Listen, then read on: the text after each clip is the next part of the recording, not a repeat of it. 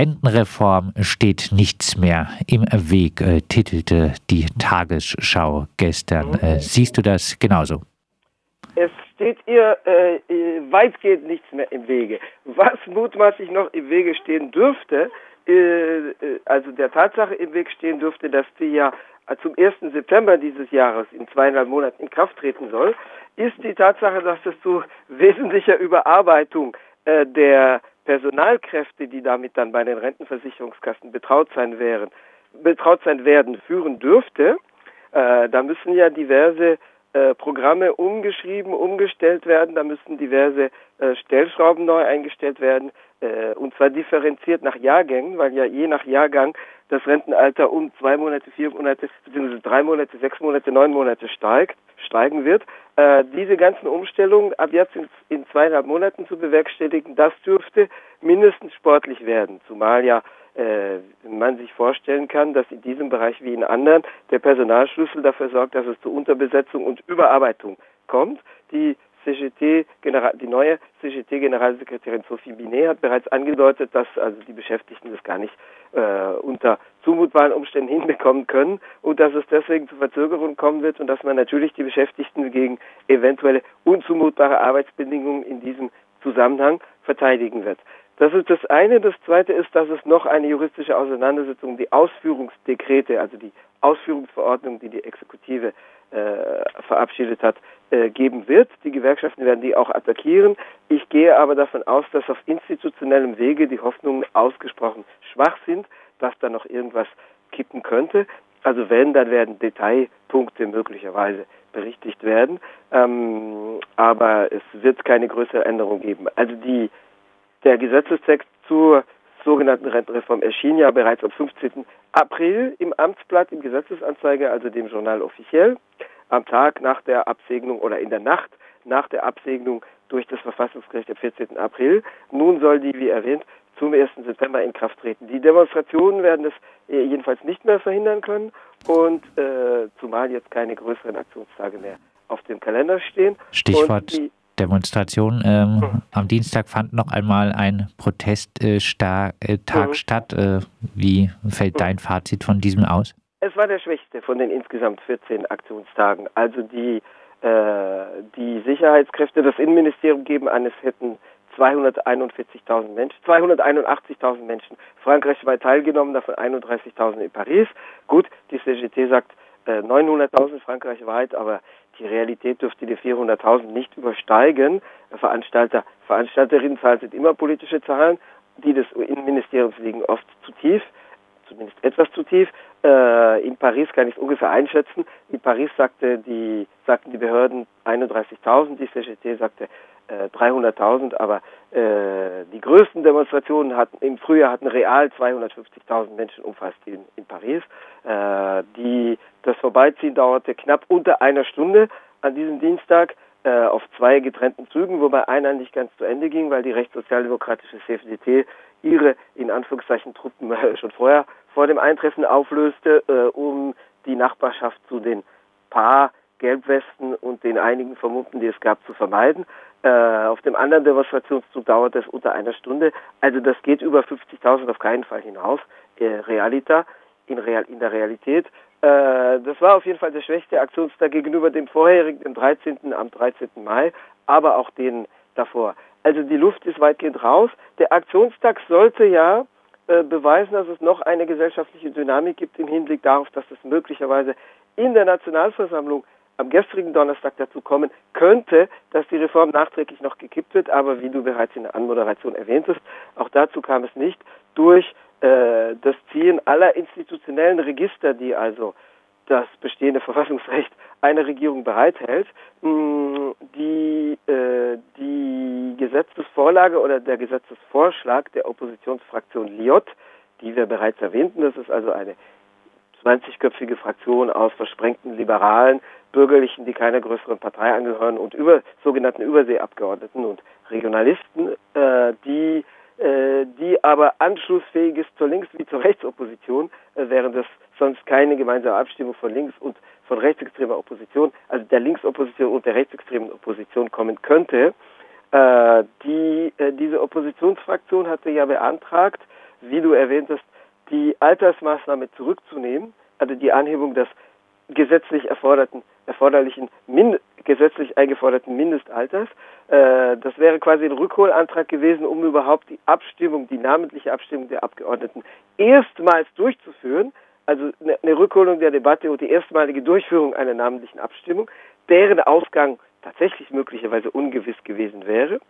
Die Abstimmung über diesen Zentralpunkt hat ja nie stattgefunden, weil die Regierung im Zeitraum 16. bis 20. März die Parlamentsdebatte aussetzte, die Verfassungsfrage stellte und das damit als durchgesetzt äh, gelten musste nach dem berühmten Artikel 49 der Verfassung. Nun setzte die Regierung den anderen Artikel ein, nämlich Artikel 40. Das ging so, die, äh, der zu, zuständige Fachausschuss im Parlament äh, muss ja sein, äh, sein, äh, sein, seine fachliche äh, Position zu einem Gesetzentwurf vorlegen und kann den umschreiben. Die haben den nun einfach so umgeschrieben, dass Realita nichts mehr drin stand, weil sie alles, allen zentralen Inhalt rausnahmen.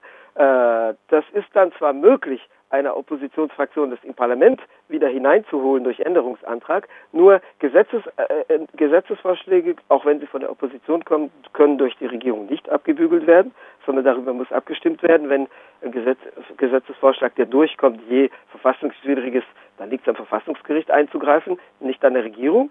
Äh, die Regierung ist kein ist keine Verfassungsgerichtsbarkeit, das kommt ihr nicht zu, aber einen Änderungsantrag kann das Parlamentspräsidium abschmettern, wenn es ihn als äh, höheren Regeln widersprechend einstuft und genau das ist passiert. Das heißt, die Oppositionsfraktion beantragte per Änderungsantrag die ursprüngliche Fassung ihres Gesetzesvorschlags wiederherzustellen. Das Parlamentspräsidium verbannte den Vorschlag aber in den Mülleimer, indem sie sagte, indem es das Parlamentspräsidium oder sie, die Parlamentspräsidentin, äh, Joël Braun-Pivet, vom Macron-Lager sagte, das sei verfassungswidrig, weil die Verfassung verbietet, durch einen Gesetzesvorschlag, der nicht durchfinanziert ist, die Staatsausgaben einseitig zu erhöhen. Nun war da eine Finanzierungsmaßnahme drin, eine etwas, naja, etwas vergröberte, weil es stand drin, wir verdreifachen die Tabaksteuer. Ich weiß nicht, ob es bei allen in Frankreich populär wäre. Und äh, die, es stand aber dann drin, die Regierung kann aber äh, diesen Finanzierungsmechanismus durch andere alternative Finanzierungsquellen ersetzen äh, in Zukunft. Äh, die äh, Parlamentspräsidentin sagt ja aber einfach, es gibt keinen Finanzierungsvorschlag, Punkt. Äh, weg damit, ab in den Papierkorb. Äh, da kann nun die Opposition das Verfassungsgericht anrufen, aber naja, äh, darauf noch Hoffnung zu setzen, das wird ausgehen wie das Hornberger Schießen. Die Linksfraktion LFI hat nun noch einen Misstrauensantrag gegen die Regierung eingebracht, aber naja. Heißt, es bleibt äh, dabei, dass äh, die Rentenreform in der Nationalversammlung eigentlich äh, nie wirklich debattiert wurde und nie wirklich darüber abgestimmt. Nicht, nicht bis zum Schluss debattiert. Also nicht die ersten Artikel, die ersten drei oder vier wurden debattiert. Das Ganze hat aber 20, 30 Artikel äh, und der zentrale Artikel, der zentrale Inhalt stand in Artikel 7 und über den ist nie abgestimmt worden. Nun wird allerdings die Regierung versuchen, das äh, sozusagen äh, auf die Verantwortung dafür auf den Schultern der Opposition abzuladen, weil in der Opposition gab es ja taktische oder strategische Streitigkeiten. Ein Teil sagte, wir machen äh, bei der Debatte mit, um möglichst schnell zum zentralen Inhalt, zum Artikel 7 zu kommen, damit alle Farbe bekennen müssen. LFI sagte mehrheitlich, LFI, La France Insoumise war gespalten, aber die Fraktion sagte mehrheitlich, wir machen eher Verzögerungstaktik und äh, bringen also Änderungsanträge ein, die Sand in das Getriebe streuen und die Sache verzögern. Also etwa Änderungsanträge, wo dann eine Zahl äh, statt die Ziffern die Buchstaben ausgeschrieben werden soll und so weiter. Es waren 18.000 Änderungsanträge insgesamt. Das kann funktionieren, wenn der parlamentarische Kalender unbegrenzt ist. Es hat schon Gesetze gegeben, bei denen es für wochenlange Verzögerung sorgte. Bei der Privatisierung des Stromversorgers ÖDF, der soeben renationalisiert, also wiederverstaatlicht wird, äh, 2004, da hatte die KP eine parlamentarische Guerillataktik äh, durchgeführt, die das Publikum im Übrigen amüsierte äh, reichte 100.000 Änderungsanträge ein. Zur Begründung wurde die Liste der Betroffenen vorgelesen, dann stand ein Abgeordneter und las sechs Stunden lang aus dem Telefonbuch vor, bis es nicht mehr ging.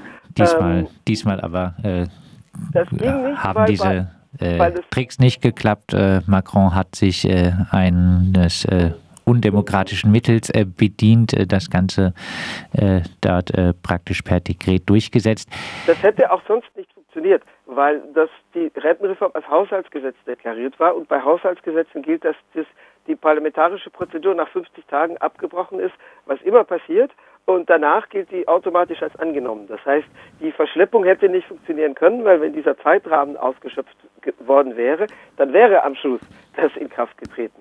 Äh, insofern war das auch strategisch ein bisschen unglücklich. Es gab wahrscheinlich keine gute Option, ob man jetzt sagt, wir stimmen ab und falls hier die Abstimmung zugunsten der Regierung ausgeht, was unsicher war aufgrund der Gespaltenheit des bürgerlichen Lagers äh, zur Rentenreform, dann äh, hätte man dem sozusagen eine demokratische Legitimation per Votum verliehen. Das wollte Jean-Luc Mélenchon als Galionsfigur von LFI verhindern. Umgekehrt, die Verschleppungstaktik hat auch nicht funktioniert. Und von der. Legitimation her klappt es jetzt, dass die Regierung zum Teil ihrer, dem ihr geneigten Teil der öffentlichen Meinung sagt, ja, aber abgestimmt wurde nicht wegen der Opposition, ja.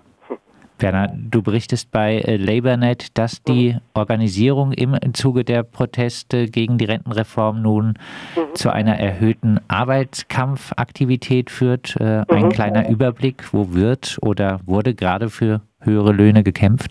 In welchen also, Bereichen? Also, das ist tatsächlich noch der interessanteste Aspekt. Die Tatsache, dass die Gewerkschaften in diesem Jahr stark remobilisieren konnten, auch in der öffentlichen Meinung in der Gunst gestiegen sind. Man muss natürlich nun abwarten, wie sich die Niederlage da auswirkt, aber bislang ist die öffentliche Meinung relativ eindeutig eingestellt, also zugunsten der Aktivitäten der Gewerkschaften, auch wenn äh, natürlich registriert wird, dass es dass letztendlich die Regierung einfach durchregiert hat.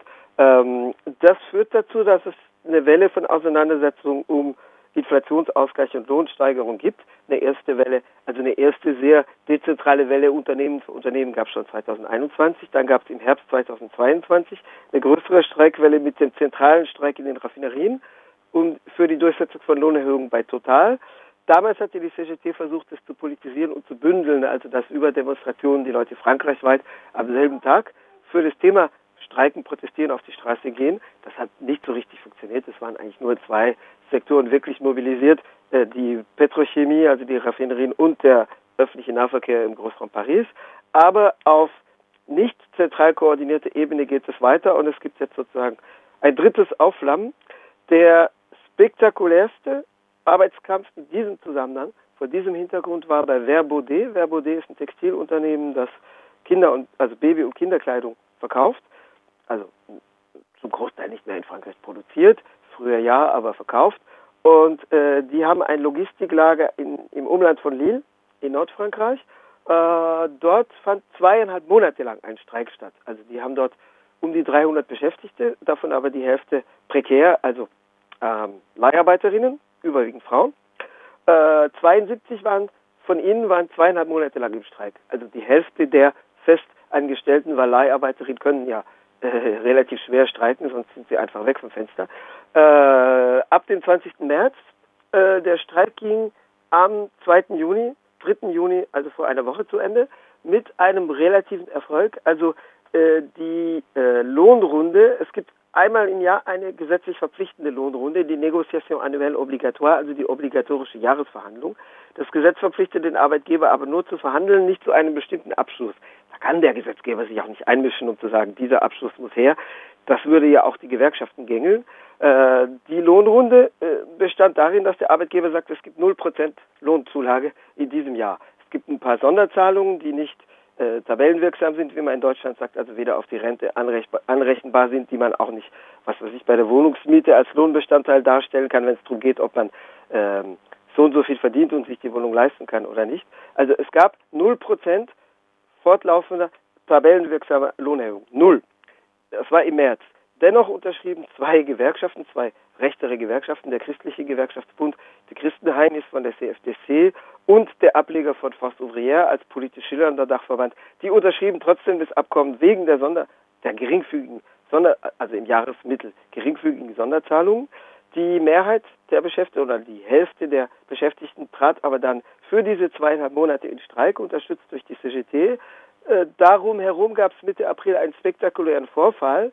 Da wurde ein Gewerkschaftsdelegierter der CGT bei sich zu Hause von Unbekannten äh, aufgegriffen, im Auto, in, in, ein Auto gezerrt, verprügelt und sieben, acht Kilometer weiter in einer Nachbarkommune ausgesetzt, nach Verlust, also Diebstahl seiner Brieftasche und seines Telefons. Ähm, die CGT sagt, es waren, nein, umgekehrt. Die Leute selber haben sich als Zivilpolizisten vorgestellt, die sie möglicherweise waren, möglicherweise auch nicht, sondern vom Unternehmen angeheuerte Leute. Die, das eine Szenario klingt so wenig positiv wie das andere. Die CGT sagt also, die Polizei müsste da alles offenlegen.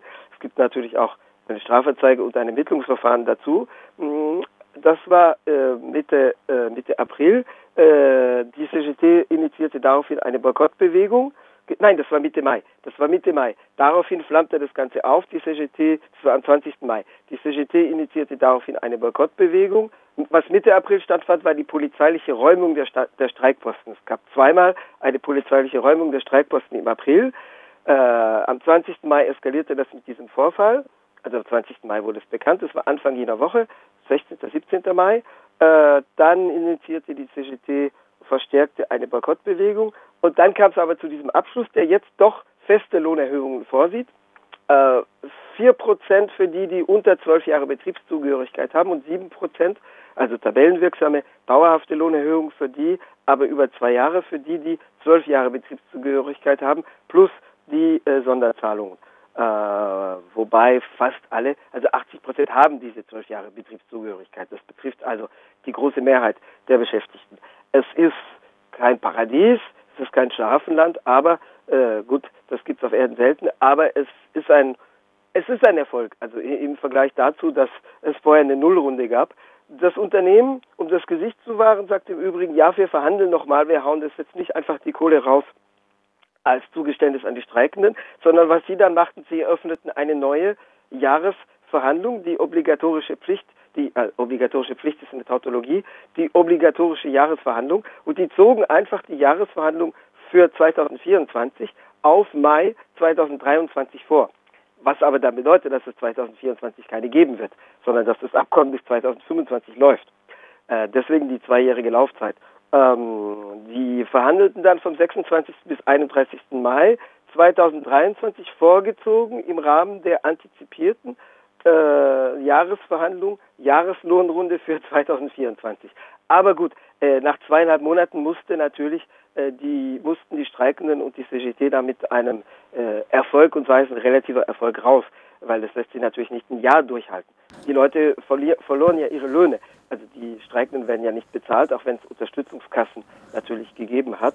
Was man noch dazu sagen muss, also es gibt keine Bezahlung der Streiktage, das ließ sich nicht durchsetzen, da sagt das Unternehmen, das ist eine Grundsatzfrage, aber die behalten ihren vollen 13. Monat, weil der Arbeitgeber hätte den ja um knapp ein Viertel reduzieren können, das 13. Monatsgehalt, unter Berufung darauf, dass die Leute ja nach zweieinhalb Monaten Streik nur 9,5 Monate statt zwölf Monate im Jahr anwesend waren. Also der das 13. Monatsgehalt wird in voller Höhe behalten, was als Teilbezahlung der Streiktage gilt. Gut, der Rest wird natürlich versucht, über Solidaritätssammlungen und Unterstützungszahlungen weitgehend auszugleichen. Es ist zumindest ein relativer Erfolg. Es gab andere Lohnstreiks. Es gibt derzeit noch, gestern zum Beispiel bei den Nahverkehrsbetrieben in Toulouse, wo seit Wochen gestreikt wird, periodisch. Es gab größere, also in vierstelliger Zahl, lohnabhängige mobilisierende Lohn, äh, äh, bei Disneyland, also Euro Disney im Umland von Paris, äh, im östlichen Umland von Paris in der Nähe von Marne-la-Vallée. Es gab einen angekündigten Lohnstreik am 31. Mai bei der Bahngesellschaft SNCF, von dem hat man aber nicht viel mitbekommen. Also de facto blieb das sehr begrenzt. Es gab in Südwestfrankreich Zugausfälle, aber sonst hat man davon nicht viel mitbekommen. Also zumindest gibt es eine höhere Arbeitskampftätigkeit, äh, die teilweise auch erfolgreich äh, ist. Dann äh, abschließend mit Bitte um eher kurze Antworten noch ja. einmal zur Rentenreform. Sind mhm. die größeren Proteste jetzt vorbei oder gibt es noch irgendeine Widerstandsperspektive? In bisheriger Form ja, weil um ein einmal in Kraft getretenes äh, Gesetz zurückzuholen, da bräuchte es schon eine große und kontinuierliche Mobilisierung. Das letzte Mal, dass es, dass es das gegeben hat, dass ein Gesetz erfolgreich, dass es erfolgreich gelungen ist, äh, so Druck auszuüben, dass ein Gesetz zurückgenommen werden musste, war im April 2006. Es ging damals um den Ersteinstellungsvertrag, äh, also die, der Angriff auf den Kündigungsschutz der unter 30-Jährigen. Dazu hatten wir zeitnahe damals eine Veranstaltung in Freiburg. Äh, da gelang es, nachdem das Gesetz unterzeichnet und im Amtsblatt erschienen war, den Paragraphen, der das, äh, der das Schrauben am Kündigungsschutz betroffen hat, zurückzunehmen. Aber es gibt keine kontinuierliche Mobilisierung mehr. Die zentralen Aktionstage waren zuletzt am 1. Mai und dann fünf Wochen später am 16. Juni. Die Mobilisierung ist zurückgefahren. Das wird natürlich bleiben im öffentlichen Gedächtnis. Das wird Macron und seinen Leuten dauerhaft vorgeworfen werden. aber da ist jetzt keine Dynamik mehr drin, zumal ja die Sommerpause bald ansteht. Das äh, sagt unser Frankreich-Korrespondent, der freie Journalist und Jurist Bernhard Schmid aus Paris. Wir haben mit ihm gesprochen über den aktuellen Stand äh, des Protests gegen die Rentenreform. Äh, ja, dort äh, scheint wohl die Luft äh, leider raus äh, zu sein.